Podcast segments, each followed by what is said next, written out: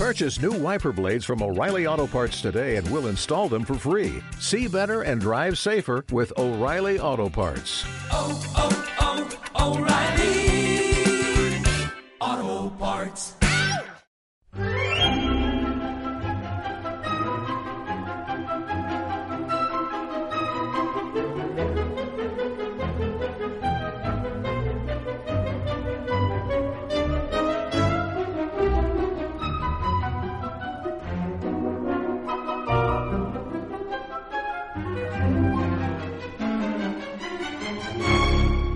Estás escuchando Zona Historia.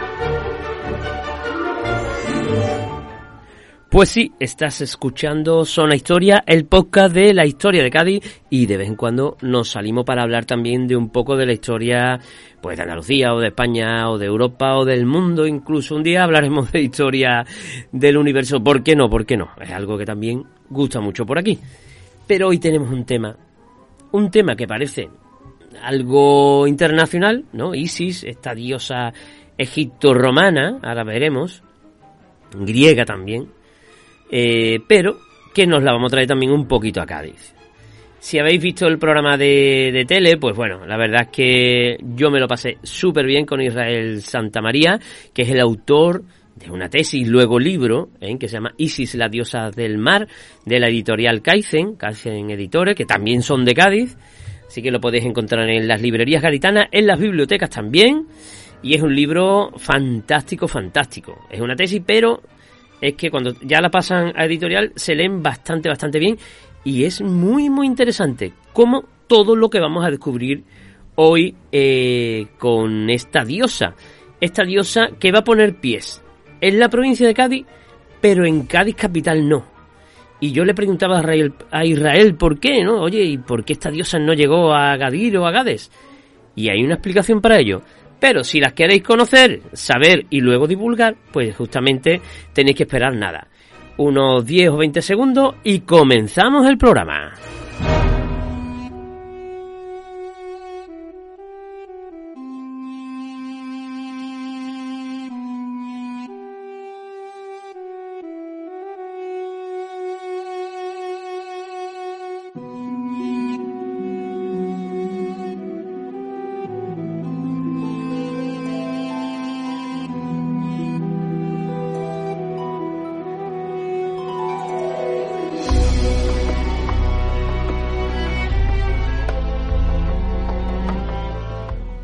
Hoy vamos a hablar de la diosa Isis. Si tiramos un poco de memoria, de memoria personal, pues a ver qué nos suena Isis. Eh, bueno, últimamente a un grupo armado al Daesh, ¿no? Eh, pero suena diosa, suena egipcia y suena una de las principales del panteón. ¿eh? No tendríamos, si no somos historiadores, que saber mucho más, ni sus atributos, ni de dónde viene, de dónde sale, ni cómo llega hasta aquí, hasta los confines del imperio, pero no solo hasta la provincia de Cádiz. Ya veremos cómo llegará a las islas británicas, Holanda, Alemania, todo lo que era el, imperio, bueno, la república y luego el imperio romano. Y no solo en extensión, sino también veremos cómo va a llegar hasta la entrada de la Edad Media. Con lo cual estamos hablando de una creencia de una diosa bastante, bastante poderosa. Vamos a ver qué es lo que pensamos al final del programa.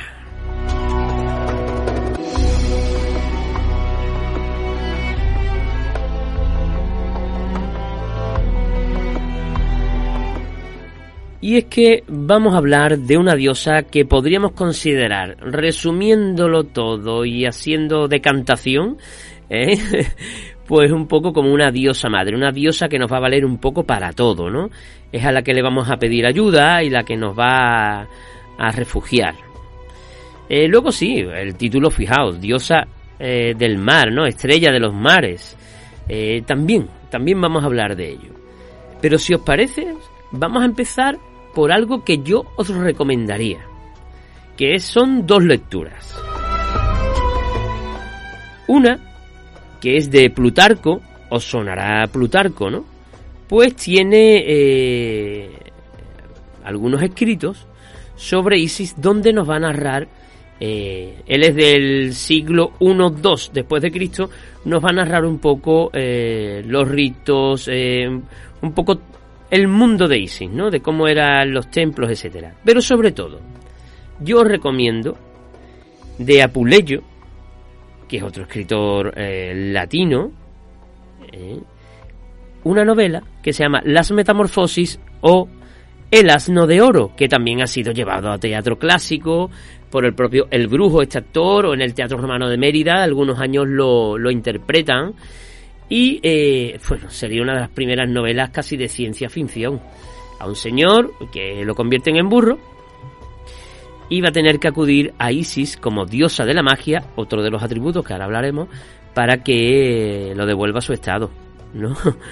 Y aquí Apuleyo nos va a hablar de todo, todo, todo, todo, todo, o sea, como todo lo todo el rito que se hace en el templo de, Isis. Igual que con Plutarco venía como una guía de cómo es la religión isíaca, bueno, no la religión, la devoción isíaca, pues aquí igual. Así que hemos tenido la suerte de que se conservan casi el 99% completo. Con lo cual de Isis sabemos muchísimo. Pero amigo, ¿cuánto no se habrá perdido en bibliotecas de la antigüedad? ¿Cuánto no se habrá perdido eh, de lo que conocemos?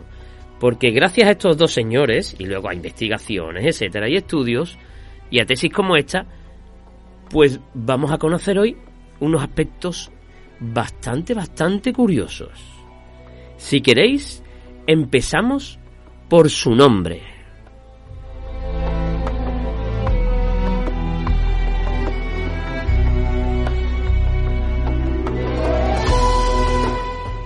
Y es que Isis, Isis no se llama Isis. Y ya vamos a empezar. Isis no se llama Isis.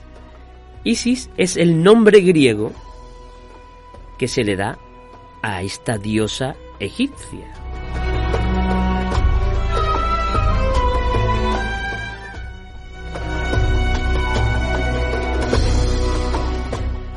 Pero ¿eso cómo va a ser? Pues sí, porque los griegos van a tener mucho que decir en la composición o en la evolución, esto como los Pokémon, esto, es la evolución de esta diosa.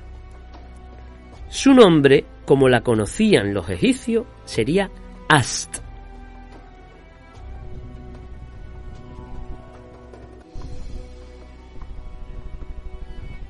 Sí, A-S-T, como Astarte, Astarot y muchísimos nombres de otras diosas que no son la misma, serán primas, serán del mismo submundo, del Asia Menor, eh, de aquella zona, son diosas madres, incluso alguna coincide en ser diosa de la navegación, pero no son la misma exactamente.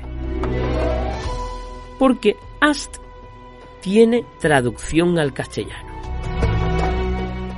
Y si vierais una foto o una estatuilla de esta diosa Ast egipcia, nos indica su nombre con el tocado que lleva, y su nombre significa trono, es decir, la silla que ocupa el faraón.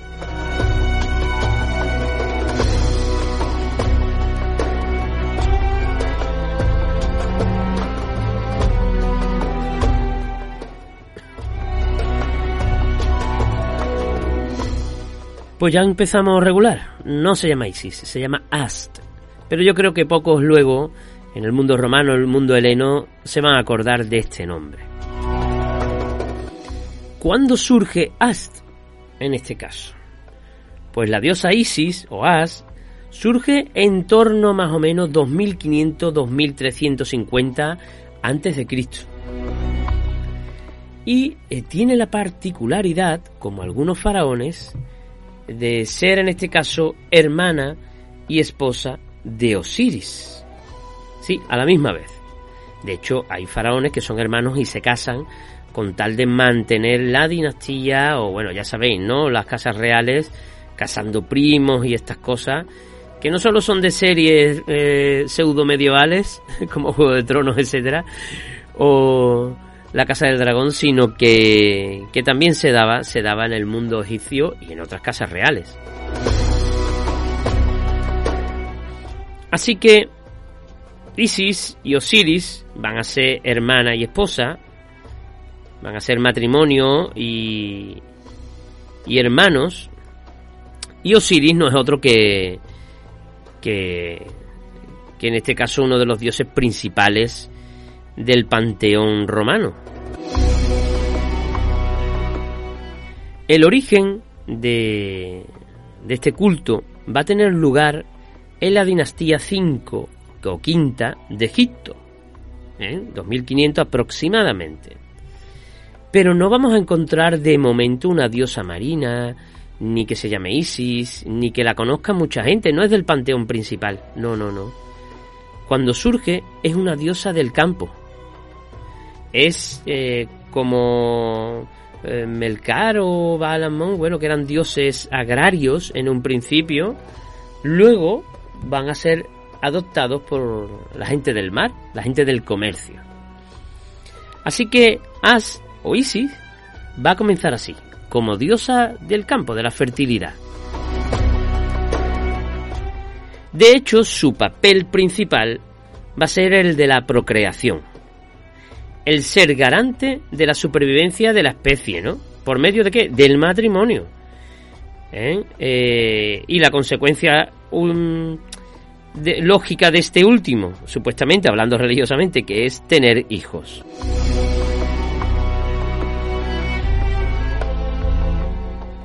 Así que durante siglos ella tenía el papel, eh, el único rol que representaba la mujer en este Egipto, en la antigüedad, con excepciones puntuales, pero de esposa y madre ejemplar, fértil.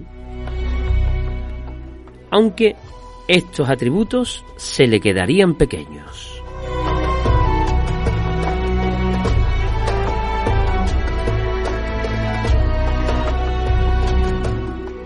En un principio, esta diosa de la tierra eh, va a representar el suelo fértil. Pero claro, eh, Egipto tiene una particularidad. Y es que ese suelo fértil en Egipto son las orillas del río. Ya sabéis que una vez al año se suceden las lluvias, quizás más en el centro de África, el Nilo crece y llena de limo en las orillas del Nilo. Cuando se retiran las aguas, pues tenemos un suelo súper fértil. Lo vemos en fotografía aérea, sabéis cómo Egipto, amarillo, y se ve perfectamente todo el valle del río Nilo hasta el delta, ¿no? Todo verde, verde, verde. Pues esto los egipcios los interpretaban como que Isis, la tierra, la orilla, recibe el limo, la fecundidad de el río Nilo, Osiris. Así hacían de esta secuencia natural, pues, eh, una mitología.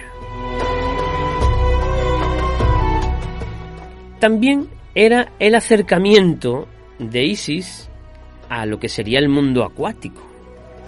¿eh? Isis eh, ya va a estar cerca del agua. Pero el paso grande, el paso marítimo de verdad, el paso al, al número uno, dos o tres, ¿no? a la triada, al elenco principal de dioses egipcios, lo va a dar con los Ptolomeos. ¿Y quiénes son los Ptolomeos? Pues os lo explico ahora mismo.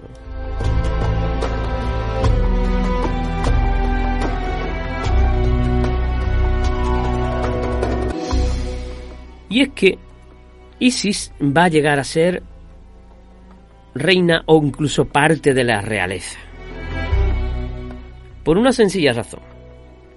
Cuando Alejandro Magno va a conquistar, ya sabéis, casi todo su mundo conocido, en todo el Asia, llegando hasta la India, como bien sabéis, incluso a China, evidentemente llega a Egipto. Cuando Alejandro fallece, pues sus generales se van a repartir el imperio. Y la parte de Egipto, y unas pocas de tierras más, se la va a quedar los eh, Ptolomeos, digámoslo así, uno de sus generales. Se les puede llamar también los Lágidas, ¿eh? esta dinastía. Y no son egipcios, son griegos, griegos de pensamiento, griegos de cultura. Y van a traer y van a traer a Egipto lo que sería el mundo griego. el mundo heleno, ¿no? Con toda su filosofía, toda su iconografía también, ¿no? Así que es el momento en que nuestra amiga Ast va a empezar a ser un poquito Isis. Además, eh, Isis va aquí a evolucionar tanto que va a empezar a robar atributos e incluso vestimentas eh, o representaciones de otros eh, colegas suyos egipcios. Por ejemplo, se le va a empezar a representar a Isis con cuernos de vaca, que esto es de la diosa Ator, pues se lo quita. También la de Sekhmet, con cabeza de leona. También la cabeza de serpiente de Termutis o de Bastet, de la gata. Ella va a ir adoptando todos estos roles, es decir, va a ir sumando, sumando eh, poderes, llamémoslo así, como una, una navaja suiza. Cada vez va a ser más útil.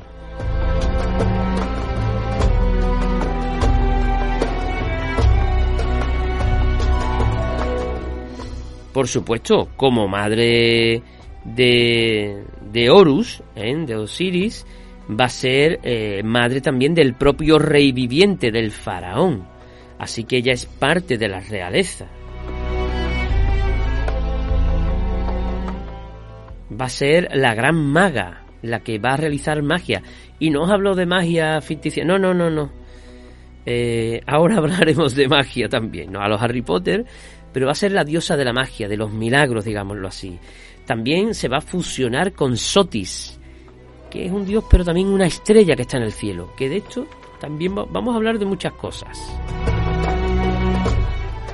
Y sobre todo también de magia, porque va a ocurrir que que Osiris va a ser despedazado, va a ser asesinado y ella con su magia lo va a lograr revivir, lo va a lograr resucitar. ¿Eh? Menos una parte, que luego, luego veremos. Así que Isis lo que va a ir haciendo es asimilar otros eh, poderes y, a imagen de otros dioses, todos los atributos posibles.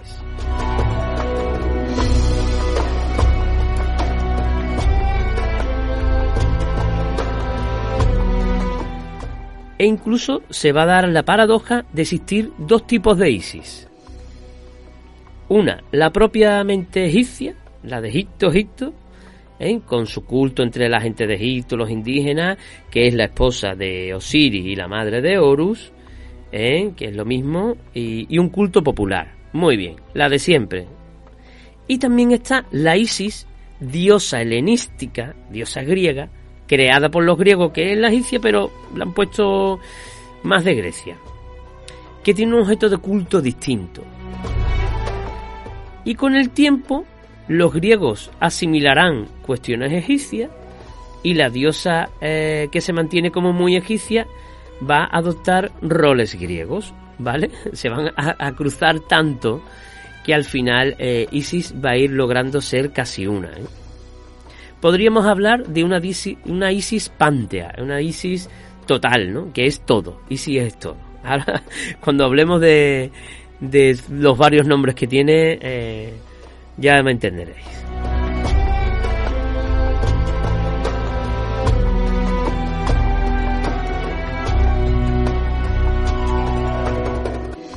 Pero claro, si vamos por ejemplo a una excavación, y ahí sacamos una estatua, como vamos a hablar al final del capítulo, un hecho que ocurrió hace dos o tres años, eh, pues eh, ya cuatro, cuatro años, perdón, le ocurrió una famosa cantante andaluza. ¿Cómo sabemos que es Isis o algo perteneciente a Isis? Bueno, porque tiene unos atributos, ¿no? Esto lo reconocemos. San Pedro tiene una llave en la mano, San Lorenzo está en una parrilla. Bueno, pues Isis tiene también sus atributos. Y uno de ellos es el nudo isíaco.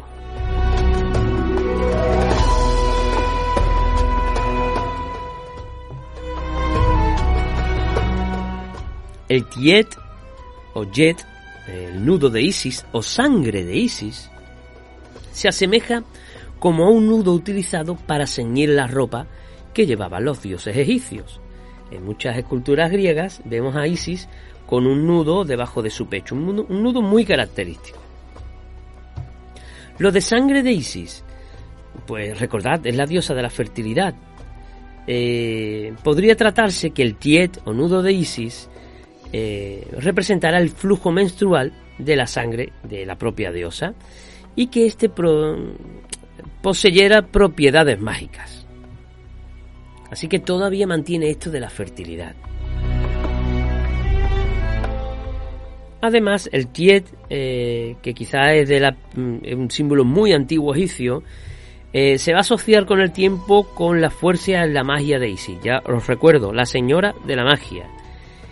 Y eh, es que Isis, cuando va, es que lo que pasa a Osiris es que lo despedazan y Isis va a recuperar sus trozos y los va a anudar con estos nudos. Y será este nudo el que también mm, produzca la magia.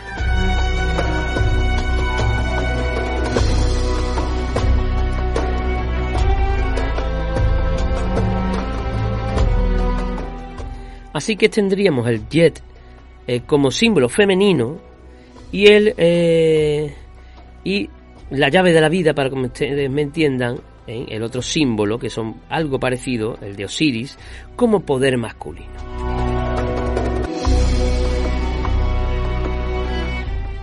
incluso este símbolo que lo podemos ver aquí en Osuna, en las ruinas que tiene eh, en la pared señalado este nudo.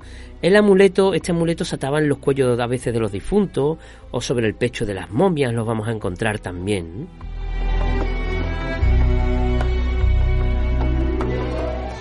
También fue símbolo del mayordomo del Jerefá, el mayordomo de palacio. Utilizaba este símbolo como distinción y además, el tillet, este nudo, tenía eh, sonido. En, el jeroglífico era el sonido S. Pero no nos vamos a quedar solo con un nudo, nos vamos a también a un instrumento de música. Un instrumento que armaba mucho escándalo. Y estamos hablando de los sistros.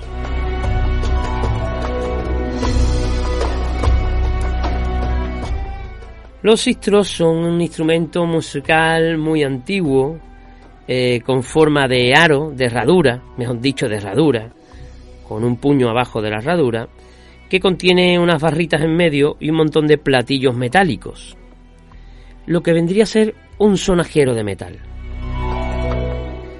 pero de bastante porte, eh, era muy, usado no solo por Isis, también lo utilizaba Ator, Isis, Bat y Bastet. Es decir, que ella seguramente se lo ha robado a otro de los dioses. El nombre de este instrumento proviene del griego seio, de agitar, así que seistrón, o sistros, es lo que está haciendo un agitador, ¿eh? un sonajero.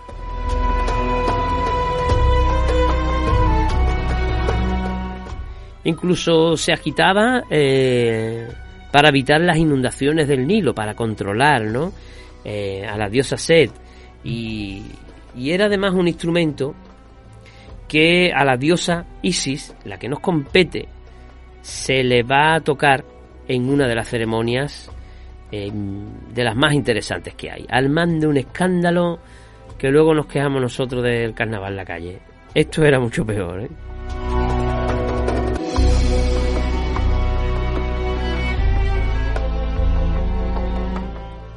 Reminiscencia de todo aquello, restos de todo aquello, en, en Etiopía, en la iglesia copta etíope, eh, que yo tuve la suerte de ver, de ver la ceremonia en directo eh, por tierras lejanas, eh, utilizan esta especie de sistro todavía para, para hacer este ruido en cierta parte de la ceremonia. Y es que dicen que todavía eh, estos coptos egipcios, incluso los etíopes, guardan, guardan parte del ceremonial, evidentemente trasladado al mundo cristiano, pero el ceremonial del antiguo Egipto, de algunos de los ritos. Y ahora, si os parece, vamos a hablar de advocaciones. Y os hago un reto. ¿Cuántas advocaciones tiene la Virgen María? De hecho, hay un día que es el de las mil vírgenes, porque ya no había más más días en el año. Bueno, pues Isis eh, se la iguala o la supera.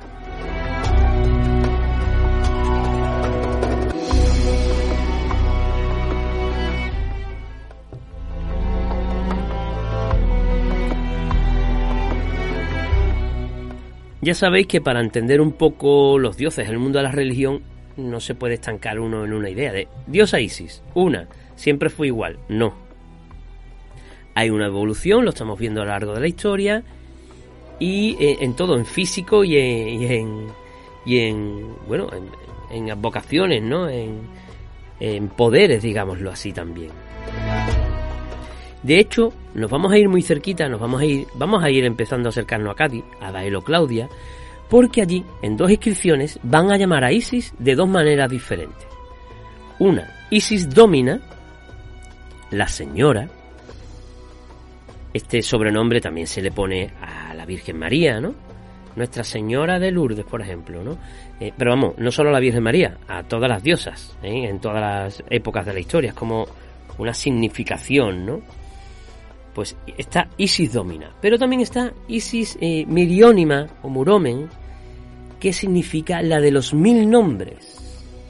Y es que le pasa igual que a la Virgen María actualmente, pues que, que tiene tantas vocaciones que hay una de ellas que se llama así, la de los mil nombres. Así que esa nos vale para todo, para pedir para una casa, para un viaje, eh, para rogarle de cualquier cosa.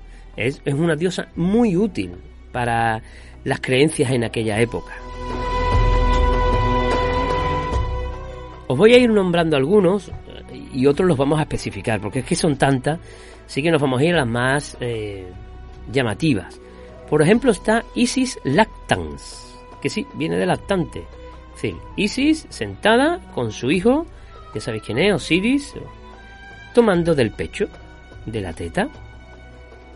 Que sí, que se parece también a la Virgen María, pero no solo a la Virgen María, sino que casi todas las diosas, diosas que tienen que ver, diosas madres o de la fertilidad, todas van a estar relacionadas evidentemente entre la conexión, conexión de,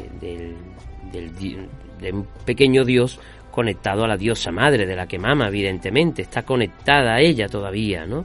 Es de la que surge todo. Así que eh, Isis no va a ser menos y va a existir esta Isis Lactans que evidentemente pues va a proteger lo que sería la maternidad. Tenemos también la Isis Atenodoira de Atenas, la Lidia, la Eupoloia. Euploia, Isis Euploia es la de la buena navegación. Y aquí ya nos vamos a ir para el agua. Aquí vamos a hablar de agua ya.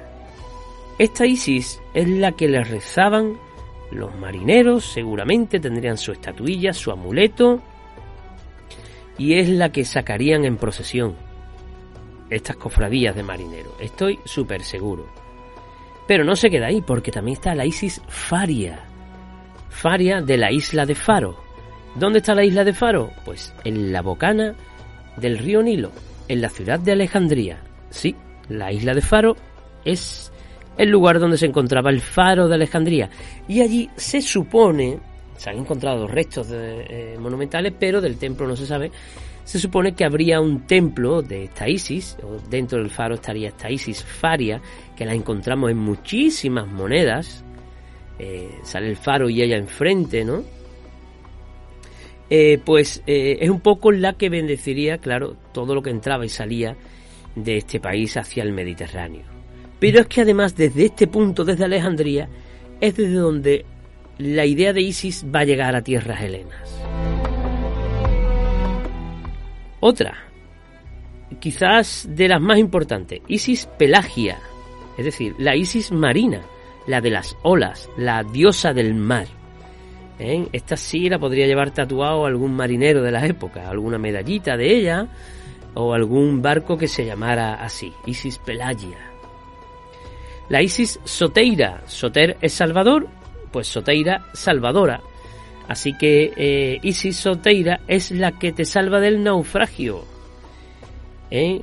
Podríamos llamarla, venga, si la comparamos con la Virgen, pues como una Virgen del Socorro o como la propia Virgen del Carmen, ¿no? Que si vais a los santuarios de la Virgen del Carmen, da igual el lugar del mundo, hay unos fotos preciosos, dibujos de marineros pues que la han visto en alta mar y se han, se han podido refugiar en otra embarcación o se han salvado de ahogarse.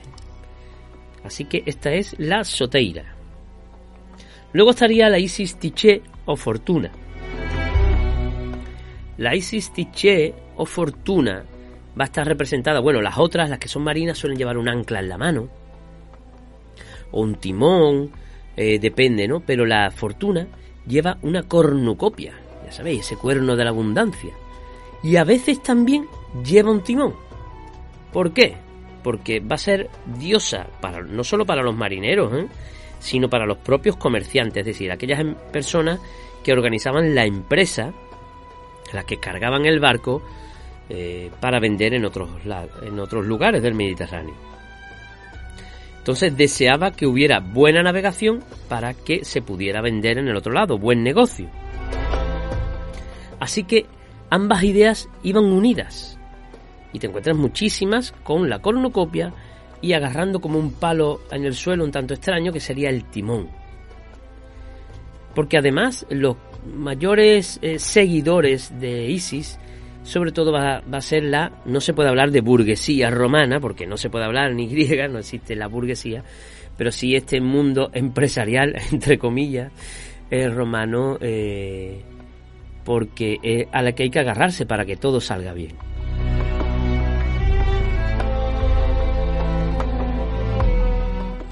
Y por último, está la hormistria o kibernetes, como he dicho antes, la que maneja el timón o la que da buen anclaje, porque podías llegar al sitio, pero que el barco se te fuera a la deriva.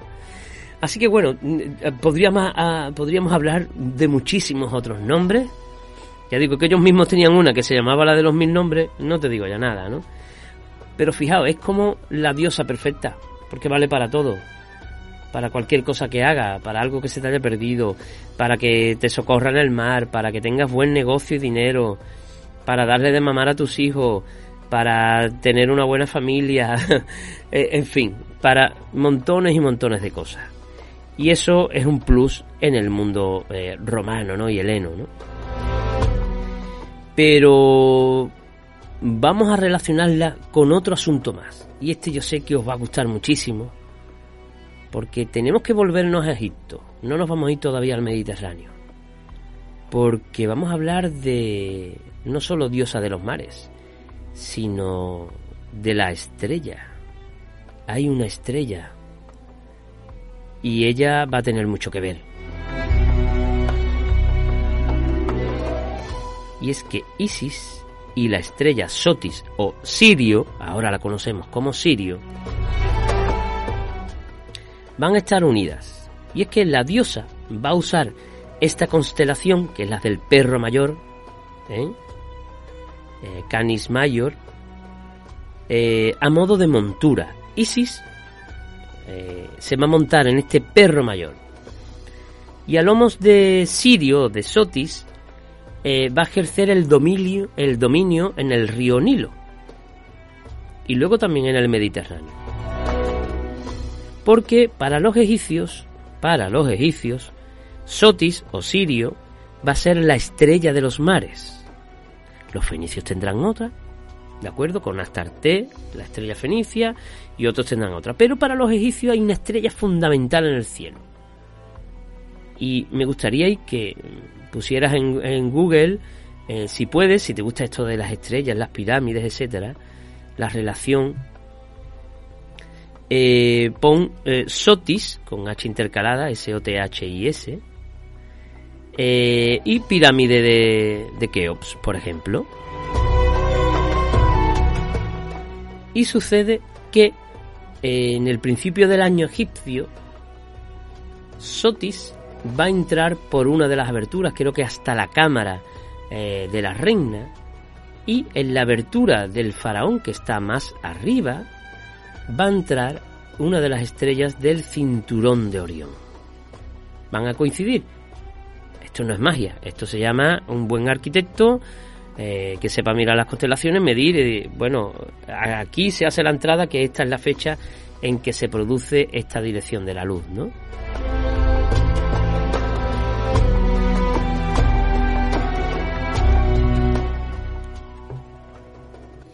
Y es que sucede ¿Os acordáis, no? De Isis es la tierra que Osiris le echa el limo, que es el río Nilo, tal y cual. Bueno. Pues es que la primera aparición de Sirio, vamos a llamarla ya así, en el cielo cada año, sucede justo antes, justo antes del desbordamiento anual del Nilo. Lo vais conectando, ¿no? Sirio, además, es la estrella más brillante del cielo. Solo la supera el Sol, la Luna y tres o cuatro planetas.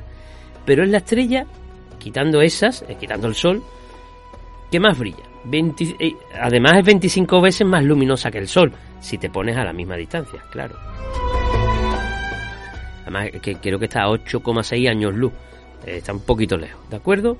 Pero es muy intensa y cuando comienza a aparecer por el horizonte, quiere decir que se van a producir las inundaciones.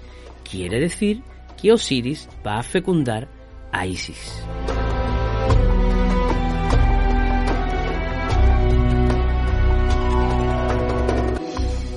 Esta estrella, Sirio, que va a pertenecer, como os he dicho, a la del Can Mayor, la del Perro Mayor, resulta visible en España no se puede ver igual.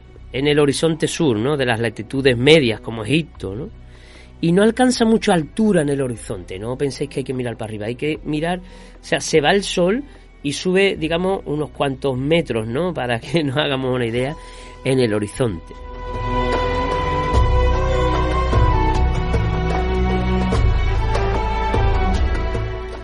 Y cuando se ve mejor es el tiempo entre enero y marzo, cuando es más observable, o sea, es el periodo, digamos, que va a estar además eh, inundada la zona. Esta estrella, además, se adelantaba al sol al amanecer. Esto es impresionante. Por donde sale el sol, sol naciente, el este, ellos miraban hacia allá, y antes de que saliera el sol, veían esta estrella brillar y luego esos rayos ¿no? del sol que iban saliendo. Así que era, es el amanecer, es la abundancia, es el trigo, y ya te montas la película mitológica estupenda en el que todo coincide. Coincide las riadas, coincide con la estrella, el canis que va persiguiendo a Orión, ¿eh? el perro va detrás de Orión porque es el perro de Orión, y ella va montada en él. Isis va montada en el perro. Además, como os he dicho, las pirámides están señaladas ambas constelaciones, ¿no? Por la importancia que tienen para ello, es lo más importante, ¿no? El poder cultivar la tierra de su país.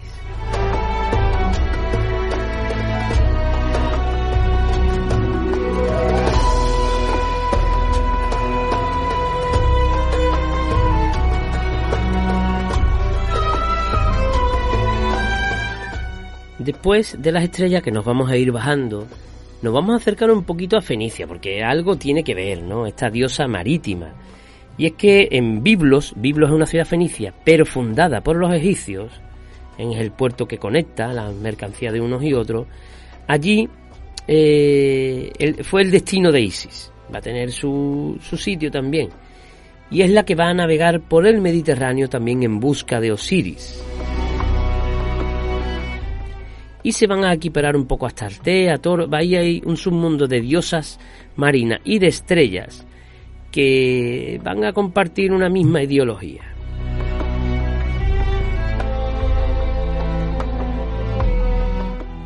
Pero ¿cómo se les rendía culto? ¿Cómo era la misa, la misa de Isis? ¿Cómo, cómo era aquello? Pues había varios ritos. Vamos con el primero.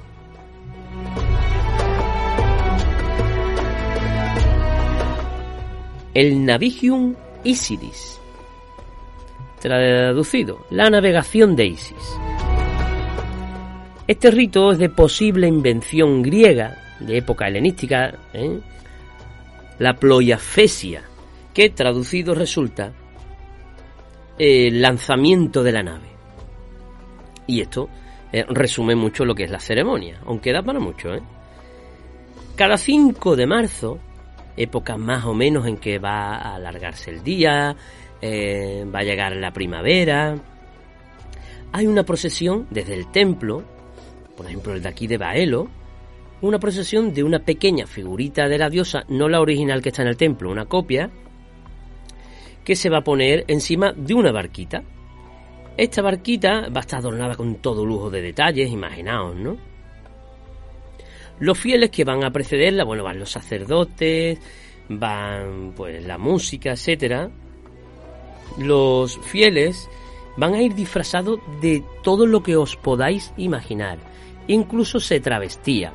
No era extraño en el mundo romano que el hombre se vistiera de mujer, por ejemplo, en el teatro. Pero tampoco en este rito. Eh, se disfrazaban de animales, de, otros personajes, en fin, con caretas, máscaras, y con los sistros en la mano, trompetillas, bombos y de todo, armaban un escándalo que ya os digo que ha quedado en los escritos de, durante milenios. Era horroroso la que liaban, ¿no? Se hacían notar, se hacían notar. Había una procesión después de un ritual en el templo, una procesión por las calles donde bailaban, cantaban himnos a la diosa. Llegaban a la playa, imaginaros Baelo, del templo de Baelo de Isis, simplemente tienen que bajar el cardo romano que tienen justo al lado, eh, paralelo a la muralla, y llegarían, saliendo por la muralla, llegarían a la playa, cruzando lo que es al lado del barrio industrial, el de los marineros. Tras adorarla allí, hacerle peticiones, eh, ponerle flores, eh, se la depositaban esta barca, esta barca con la diosa, en la orilla. Y la remolcaban y empujaban hasta que desaparecía por el horizonte, o bueno, se hundía con una ola, o hasta que la perdían de vista.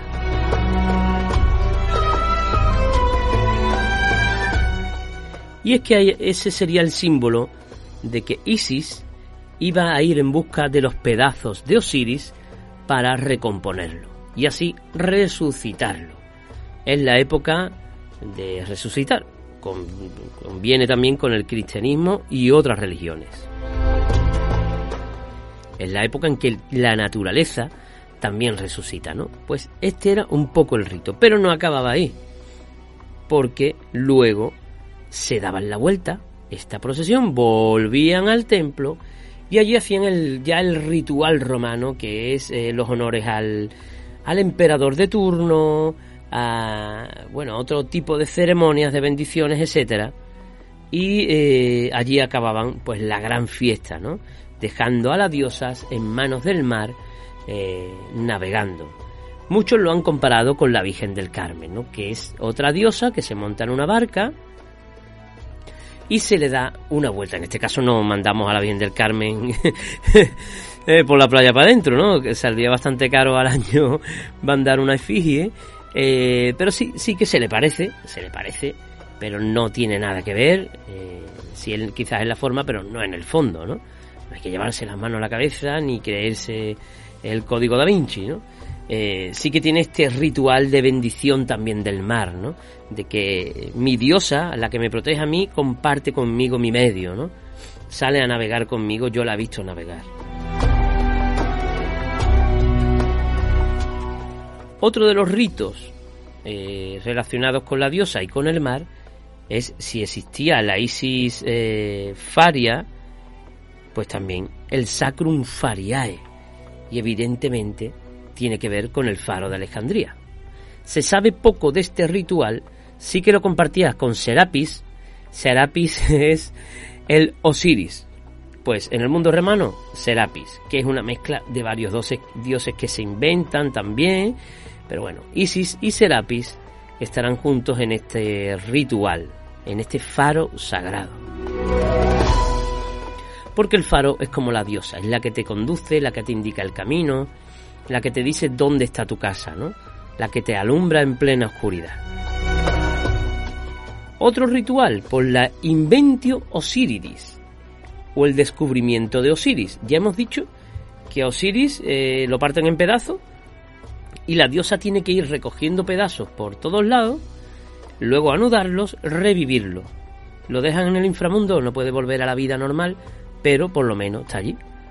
Así que del 28 de octubre al 3 de noviembre, fecha muy de muertos, hay que decirlo, es la muerte y resurrección del hermano mayor y esposo a su vez de Isis. ¿Y qué se hacía en este ritual? Pues los participantes buscaban eh, a modo de juego, pero sufriendo como la diosa, eh, es como cuando, mm, por decirte algo, ¿no? Ves a un sé, alguien ve a la Virgen sufriendo y lo sufre, ¿no? Le transmite esa pena por el Cristo.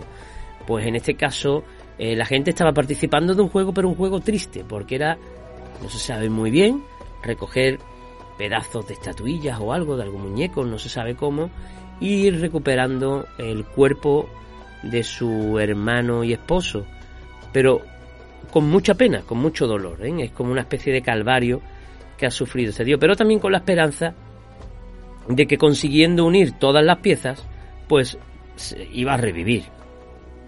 Solo había una pieza que nunca apareció. ¿Sabéis cuál es? Pues sí, el pene. El pene de Osiris tuvo que ser reconstruido, inventado y aplicado al cuerpo y, oye, no hay quejas de ello, ¿eh? Pero nunca apareció el cuerpo, eh, el aparato reproductor con el que quizás pues germinaba Isis, ¿no? Esto habría que hablar mucho más, mucho más, pero lo vamos a dejar ahí. Porque nos queda un rito, el último y precioso, que es la Lixnapsia. El 12 de agosto, en verano, la fiesta de la luz. Con antorchas, cirios, candelas, etcétera, se iban a la playa e iluminaban la costa. Y era un ritual donde se le indicaba a los marineros dónde estaba casa, dónde era la línea de costa, el límite entre un mundo y el otro. Así que la gente se ponía en la costa a iluminarla para que eh, se, le, se le hiciera más fácil la vuelta al camino. Y esto me recuerda ahora, fuera de contexto total, chascarrillo, a las fiestas que está viendo de llenar de velas los pueblos, ¿no? Sin un sentido religioso, pero es muy bonito, muy melancólico, muy fotografiable. Pero en este caso, imaginaos una fila ingente de personas con sus estachas o con sus lucernarias, pues en toda la costa, supongo cantando un himno, etcétera, no lo sabemos. Pues estos serían los ritos de Isis en diferentes partes del mundo y también diferentes periodos y, sobre todo el que más llama la atención siempre es el de la Navigium eh, el del lanzamiento de la barca al agua, ¿no? Por lo comparativo a lo que hoy tenemos también en verano, ¿no? Con la Virgen del Carmen.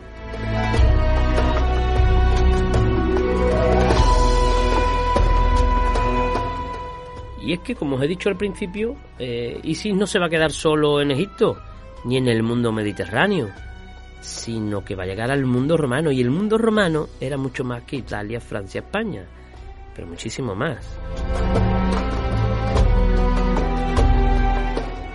Porque sigamos la secuencia. Del campo de Egipto, bueno, del campo, de las tierras de Egipto, va a llegar al río, a la vera del río. Con los con los Ptolomeos va a llegar a, ser ya diosa casi del mar, ¿no? Va a estar ahí eh, aupada. Los griegos, que la van a conocer en Alejandría, se la van a llevar eh, con el, con el trasiego marítimo, se la van a llevar a su tierra. Y luego, desde la isla de Delos, Grecia, que esto está en un grupo de islas que está en las Cícladas, en el mar Egeo, eh, donde un gran templo y tal, pues el culto no solo tuvo una cálida acogida allí eh, por los delios, sino que hizo de plataforma de salida para lo que sería la órbita romana. Los comerciantes romanos, los navegantes romanos fueron expandiéndola, así como las colonias egipcias que también hubo a lo largo del Mediterráneo. En Atenas había una enorme donde el templo de allí era de la Isis egipcia. ¿eh? Así que Isis va a llegar a Roma capital durante la dictadura de Sila. Para que os hagáis una idea, cuando Julio César era un chavalito. Vamos a encontrar incluso monedas acuñadas con la efigie de la diosa y eh, va a tener, bueno, su llegada, ya sabéis, en el siglo I Cristo, se va a ir desarrollando, pero la entrada de Isis en Roma no va a ser. Los romanos se caracterizan por aceptar a todos los dioses. No hay problema ninguno. Si vienen para aportar, mejor. Pero Isis va a tener detractores. Incluso algún templo que otro va a salir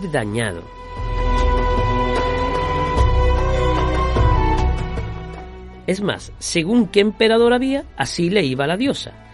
El punto álgido, pues con Adriano, con Caracalla, en la anarquía militar, eh, pega un bajonazo. ¿eh? Eso es así, ¿no? Eh, hay unos que la adoran y otros que no la adoran. Pero la diosa siempre, siempre se va a ir manteniendo. Sobre todo porque tienen unos grupos de personas que la van a apoyar indistintamente del emperador, como son los marineros y comerciantes, los que propiciaron esta llegada y los contactos, las comunidades egipcias en el Mediterráneo,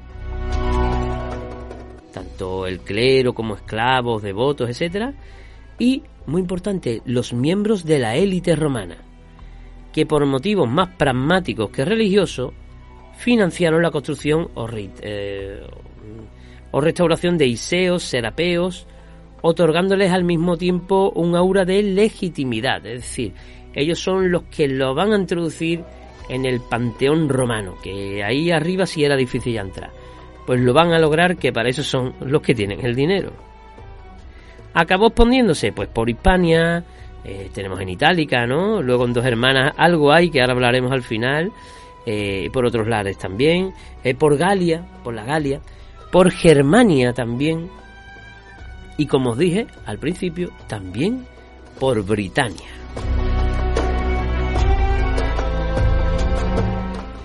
Y es en Londres, por ejemplo, donde aparecieron dos inscripciones que apuntan a la posible existencia de un Iseo, un templo de Isis, o dos incluso.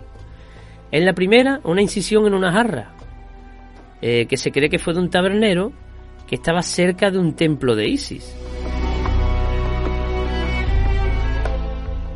Y la segunda es mucho más compleja porque nos habla de la restauración de un Iseo llevada, llevada a cabo en el siglo III después de Cristo por Marcus Martinianus Pulcher, gobernador de Britania. Lo pagó él de su bolsillo.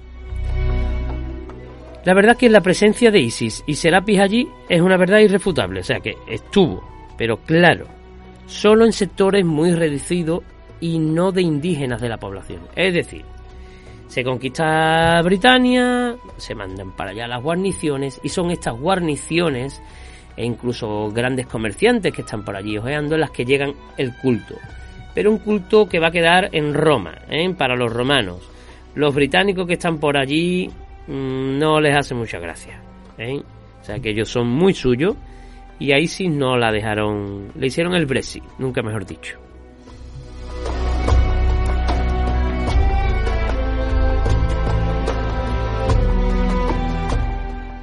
Si os fijáis bien, hablábamos del 2500 antes de Cristo y ahora ya en Britania os he hablado de un templo del siglo III. Pero ahí no se queda la cosa.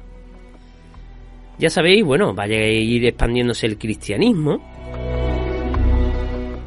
Eh, va a ir arrasando, nunca mejor dicho. Eh, va a haber destrucción, por ejemplo, del Serapeum, del templo eh, más icónico de Alejandría, esto lo podéis ver en Ágora, por ejemplo, sale reflejado todo esto, no solo de la biblioteca, ¿eh? el Serapeum, el templo que también contenía parte de la biblioteca de Alejandría, también será quemado, Serapeum, el de Serapis, el de Isis, sin embargo, va a aguantar. Pero también será derruido. Pero si hablamos del fin de Isis, tenemos que hablar del fin del Liceo de Filé.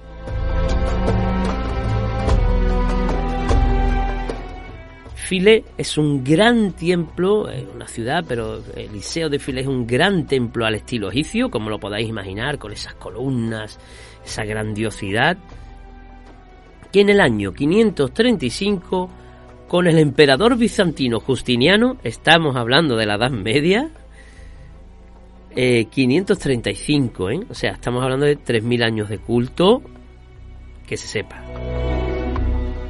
Ese fue el último día. El último año, mejor dicho. Sí que es verdad que estuvo en decadencia cuando ya los emperadores se decantaron por el cristianismo, ¿no? Era la crónica de una muerte anunciada, esto no había que lo reviviera, pero todavía tenía sus, uh, sus fans, ¿no? Eh, de hecho, las últimas fiestas públicas ¿eh? en sus templos públicos eh, tuvieron lugar en el año 394, cuidado con esto, 394, en el Serapeo de Alejandría. no sabemos en el ámbito privado hasta cuándo duró, seguramente un poco más.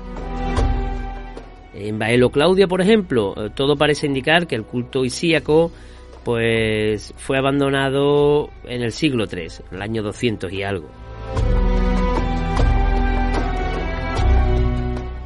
Y es que en Egipto, que es donde más va a aguantar esto, fijaos de dónde surge, en la localidad egipcia de Menutis, a finales del siglo V, fue denunciado a las autoridades un foco de adoradores a Isis. Y allí Pedro el monje, ¿eh? líder de los cristianos, montó una expedición de castigo con el beneplácito del gobernador y puso punto final a dicho centro de peregrinación. Pero ¿qué es lo que hizo? Reconvertirlo en un santuario cristiano. Es decir, ¿ustedes a dónde vais? No, allí estamos haciendo una peregrinación a Isis. Pues esperaros un momento. Quitó las estatuas de Isis y puso unas reliquias de santos cristianos. Así que tú que le pedías para la salud a Isis, ya no se lo vas a pedir a Isis, se lo va a pedir a San Ciro o a otro de los santos más. Así que la gente fue poco a poco, a algunos no le gustó, no le hizo ninguna gracia, pero fue poco a poco asimilándose.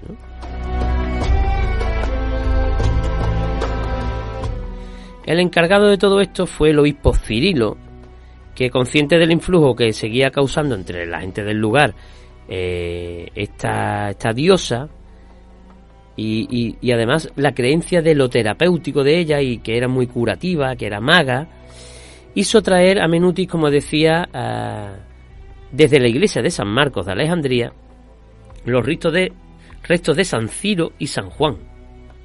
¿eh? Y la sustituyó. Y la sustituyó.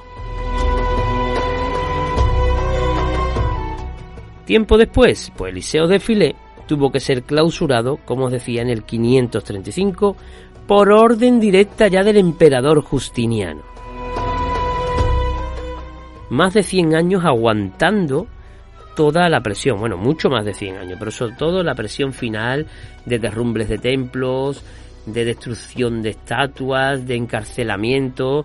De hecho, eh, este Iseo de Filé, donde va a subsistir esta creencia ya minoritaria, en verdad, pues eh, bueno, toda, toda su estatuaria va a ser mandada a Bizancio, ¿no? Va a ser increíble, sería maravilloso encontrar todo esto allí,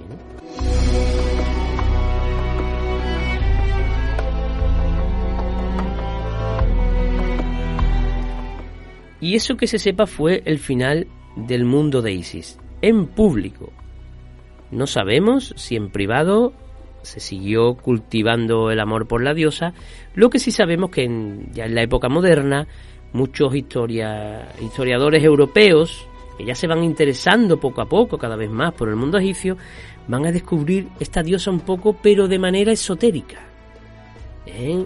Eh, incluso creo que se le puede ver las cartas del tarot, a Isis, eh, la magia, todo este submundo de la magia es donde va a renacer en época moderna y sobre todo en cuando ya llega la moda egipcia, ¿no?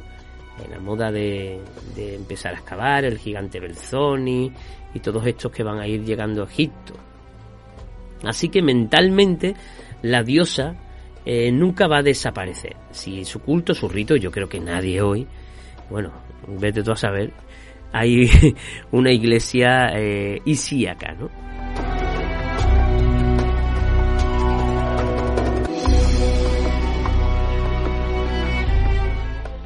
Y ya por fin nos vamos a acercar a Baelo.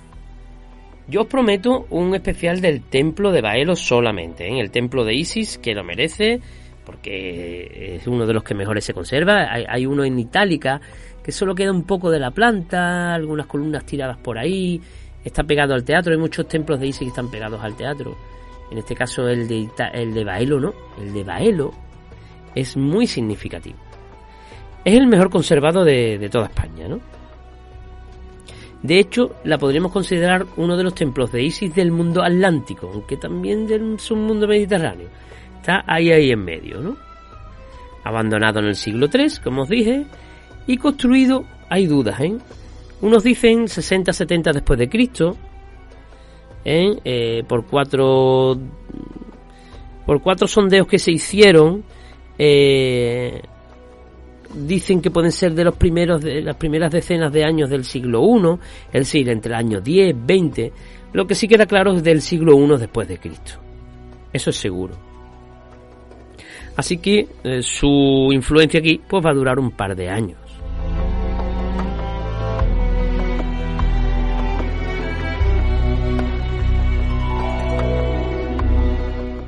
El lugar en donde está es muy especial, no está al lado del teatro, está al lado de la triada capital, capitalina, Juno, Júpiter y Minerva, allí, encima, en una pequeña colina, viendo todo el foro con las fuentes debajo, viendo el mercado a su derecha, eh, la basílica, el mercado, el, mejor dicho, el barrio industrial con las factorías de salazones y al fondo el mar es una manera de ver y de que te vean. El templo de Isis, muy diferente a los de la Triada, era de estilo egipcio, aunque es casi copia del de Pompeya. ¿eh? Si veis el de Pompeya, podríais estar viendo el de Isis de aquí, que la verdad que no está nada mal, ¿eh? el de Isis de aquí. Pero es un poco enigmático, porque está rodeado de murallas. En los demás templos las los rituales siempre eran públicos, fuera, tú no entrabas en el edificio. Pero con Isis sí. Para que Isis eh, te escuchara, tú tenías que entrar y había una serie de rituales, eh, se dice enigmáticos y tal, que bueno, que se conocen, pero sí que un tanto diferente a, a los demás. ¿no? Y el lugar, ahí al lado de, de la triada, eh, de Baelo, de todo, es muy importante porque está entre el mundo Mediterráneo y el Atlántico. Es un lugar obligado de paso. Luego, es una ciudad marítima, aunque tenga su campo, su huerta, lo que sea, pero esa ciudad está creada para el mar. Así que ella tendría un peso específico, porque ni Juno, ni Júpiter, ni Minerva te van a cuidar tan bien en el mar como la propia diosa Isis, que vale para todo. De hecho, luego vamos a ver un ejemplo claro de Baelo. Y los cambios en la mentalidad religiosa del siglo II, eh, digamos que Isis es la que mejor se va a adaptar. ¿Por qué? Porque Isis responde mejor que otros dioses a la angustia de los hombres ante la muerte. Ella recuperó a su marido y hermano con su magia. Yo, si muero, yo quiero que ella cuide de mí. ¿Eh? Ella lo puede todo. Ella lo puede todo. Y de hecho, acabamos el programa, este, y el, y el de tele también, con unas risas. El pobre, hay que pensarlo, ¿no? Ponerlo en situación. Una, la guasa gaditana, y otra, mm, que hay que contextualizarlo. Empecemos con la guasa se encontró en las excavaciones, eh, que la, por cierto lo podemos ver en la vitrina del Museo de Plaza de Mina, que hay que visitar. Eh, hay una pequeña eh, vitrina donde están las cosas de Baelo y allí una pequeña plaquita de bronce rectangular con una cola de pez arriba porque por donde se colgaba en este caso es un, una proclama ¿no? que se hace votiva votiva es que tú le estás pidiendo algo a, iba a decir a la Virgen, en este caso a la diosa. Eh, está escrita en latín corriente, ¿no? Y dice así: Isis Muromen, Isis de los mil nombres. Te confío el robo del que he sido víctima. Acomete por mí las acciones ejemplares conforme a tu divinidad, fuera de duda y a tu majestad. Hasta aquí vemos que lo que se está haciendo es, eh, bueno, la típica nomenclatura, comienzo de, de como de, ritual, ¿no? Que esto, el artesano que escribía esto seguramente lo puso, eh, estaría a lo mejor hasta escrito. Y aquí viene ya la chicha. Haz de manera que quites la vida a la vista de todos aquellos que lo han hecho me han robado o a sus herederos un cobertor de cama blanco, un cama nuevo, dos corchas para mi propio uso, te los ruego, oh mi soberana, castiga este robo.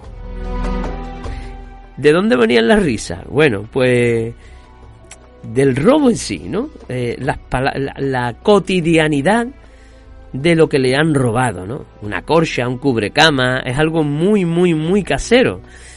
Pero, claro, ya luego nosotros, Israel y yo, empezamos a preguntarnos, ¿cuánto te ha tenido que doler que te roben? Que seguramente grabar la placa y darla en el templo te ha costado más que mejor la corcha y los dos cubrecamas y el cobertor. Cobertor es como una palabra muy graciosa. Cuestiones que uno piensa, bueno, porque sería una persona primero muy creyente, muy vengativa, porque dice que mates a ellos en presencia de todos, que, que la gente los vea morir, a ellos o a sus herederos, a sus hijos, ¿eh? O sea, que tenía una inquina. ¿Y por qué tanto dolor? Bueno, pues ya uno supone de tendría poco y le han quitado pues el poco juego de cama que tenía, que es de uso, para mi propio uso. Cobertor de cama blanco, un cubrecamas nuevo y dos colchas. El pobrecito, a lo mejor era invierno y lo dejaron pelado quizás también llegamos a la conclusión serían unas buenas telas de hilo egipcio, ¿no? De, no sé, con bordados. Y, la cuestión es que este hombre cogió tal cabreo que se fue uno de los artesanos cercanos al templo, seguramente, mandaría que les redactaran por escrito lo, lo que él estaba sufriendo, fue al templo y a la diosa le entregó esta placa que dos mil años después la estamos leyendo aquí en un programa de radio, en la tele, y nos reímos del pobrecito. No sabemos su nombre, pero sí que confió, confió en ello. No, no sabemos si recuperó las corchas, ni el cubrecama, ni el cobertor.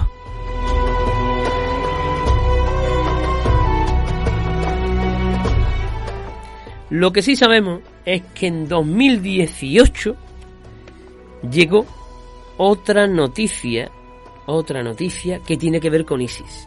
Y muy cerca de aquí. Estamos hablando de dos hermanas.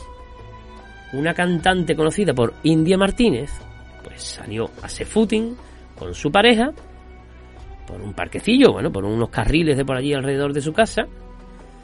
Y eh, ella cuenta, cuentan varios periódicos, cómo eh, vio pues un trozo de cabeza de una estatua ahí en una esquina y que al principio ella creía que era la típica estatua esta que se ponen en los campos, a imitación romana, eh, cabezas de águila, ya sabéis que se ponen eh, muchos adornos de estos, ¿no? En las vallas de los campos. Pero que, dándole así un poco con el pie, pues vio que, que era de mármol. Por mucho que uno no sea arqueólogo, tú ves el mármol bueno y, y luego reconoces. Entonces ella vio que había un ojo, que había ya una frente, que había un adorno, vio que era algo con valor, no sabía cómo decirlo. Entonces escarbó un poco más, quitó todas las piedras, hojas que había encima y echó la foto con el móvil que es la que sale en todos los periódicos. Eh, llamaron evidentemente a las autoridades, las autoridades eh, se llevaron la pieza que está en el Museo Arqueológico de Sevilla y allí, claro, se encendieron las alarmas. ¿Y por qué? Porque se trataba de un busto del siglo II. ¿Y era de Isis? No, pero sí de una sacerdotisa de Isis, por el tipo de vestimenta de tocado que llevaba. Eh, claro, ya dices tú un momento, dos hermanas. Esta estatua allí. ¿Tiene que haber un templo, un museo cerca? Puede que sí, puede que no. Puede que transportando esta estatua mm, de Hispalis a Cádiz a Gades en un carromato pues se cayera y ahí se quedara y enterrara la cabeza. O eh, con la destrucción de templos eh, paganos, vamos a decir paganos, por parte de los cristianos, pues eh, que separaban las cabezas, bueno, pues la tiraran allí, ¿no? Váyase usted a saber después de, de casi dos mil años de la estatua, pero estaba allí, en esa esquina, y India Martínez, como dice nuestro amigo Israel Santa María, dice, aportó más al estudio de ISIS que yo con mi tesis. La verdad que es que, que, una serendipia, ¿no? uno no anda buscando algo y le ocurre algo maravilloso. Se debería haber disfrazado de Isis para el pregón. Hubiera tenido más sentido. Que de India, ¿no? A pesar de su nombre. Nosotros decíamos eh, Isis Martínez. Isis Martínez, bueno, pues fue una, un, bueno, una noticia graciosa, igual que lo de la placa, pero que eh, nos habla de que por la zona, eh, aquí entre el Atlántico y el Mediterráneo, esta diosa tuvo sus seguidores y tuvo eh, su estatuaria. Pero la pregunta es, ¿y por qué en Gades o Gadir no hubo? Israel nos lo deja muy claro en su tesis y me lo comenta, con palabras muy básicas. Al principio de Baelo, antes que Baelo, estaba Gadir y Gades, y de los primeros templos que se hacen, aparte del Melcar Hércules, es el de Astarte. Astarte, que será la Venus marina, eh, que luego será Juno, esta diosa eh, ya cumplía la función de diosa de los marineros. Y además estaba ubicada con su santuario, cripta y posiblemente lugar de donde salían las pueblas gaditanas en la punta del Nao, donde está el castillo de Santa, Catalina, no en el castillo de Santa Catalina, en esa punta que entra, ahí está el aculadero y donde aparecieron todas estas piezas relacionadas con la diosa. es una diosa también relacionada, ya digo, con lo mismo, con una estrella ¿eh? y con, con el mar. De hecho, está en la salida del puerto de Gadir, la salida del puerto de Gades, para despedirte. Igual al igual, haciendo la comparativa de la Virgen del Carmen, está ahí. Es más, en el castillo de San Sebastián hubo una Virgen que ahora está en el de Santa Catalina, que es la Virgen del Buen Viaje. que también hay una Isis del Buen Viaje por ahí. ¿eh? Eh, así que, ¿quién no va a querer que le deseen buen viaje? ¿Quién no va a querer una diosa que la salve, que cuide de uno? Pues claro que sí llame como se llame, finalmente termina casi siendo la misma, ¿no?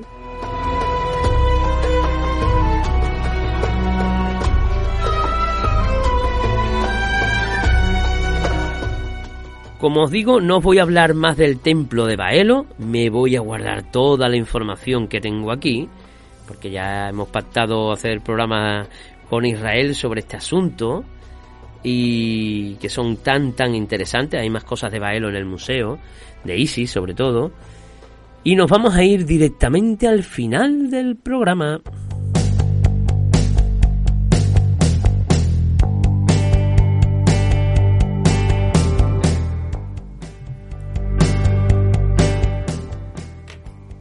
La diosa Isis, ya veis, ya para muchísimo, para muchísimo más de lo que he hablado, ¿eh? Si os interesa esto del mundo egipcio, el mundo de la conexión con las estrellas, pero un poco con los pies en la tierra, pues el libro de Israel está muy, muy, muy bien.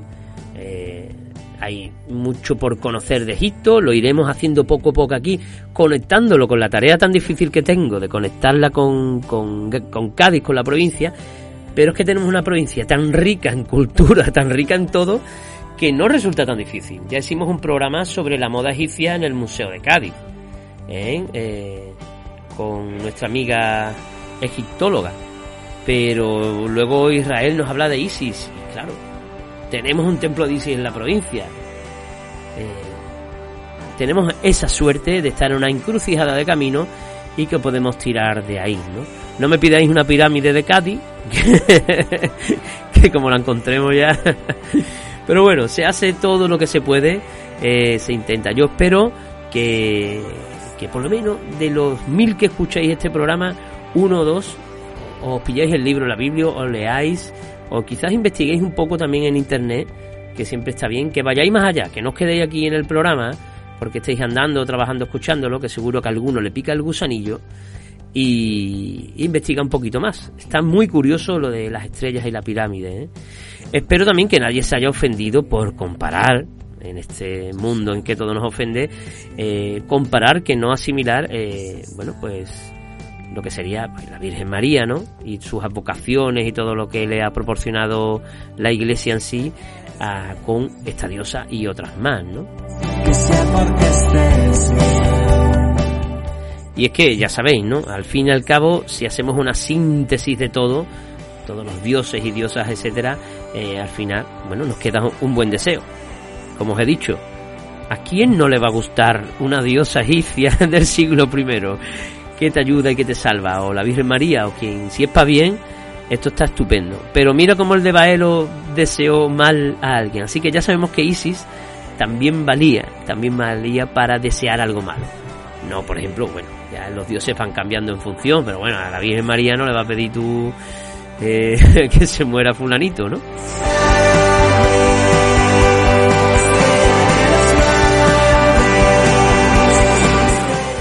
Porque te has robado, no sería lo correcto moralmente. Las moralidades van cambiando también. Esto hay que ponerse en el lugar histórico y ver también la idiosincrasia, los momentos y, y las creencias, ¿no? Pues hasta aquí hemos llegado en el capítulo de hoy y ya nos ponemos al día, que hubo un pequeño retraso al principio, pero nos quedan muchas historias por contar. Vienen cositas muy muy chulas por ahí. ¿eh? Eh, ya sabéis, si tenéis alguna idea o queréis saber de algo, también me podéis escribir por el Facebook de Zona Historia o al correo electrónico de zonahistoriaradio.gmail.com que se abre todos los días y todos los días eh, se puede consultar, oye, ¿por qué no haces un programa sobre que quizás se me escape de las manos? Eh, lo interesante es siempre saber si alguien ha escrito sobre ello, si hay un invitado que nos lo pueda explicar también en televisión. Bueno, sin más os dejo con vuestros quehaceres diarios. Un saludo enorme de parte de Salvador Santos.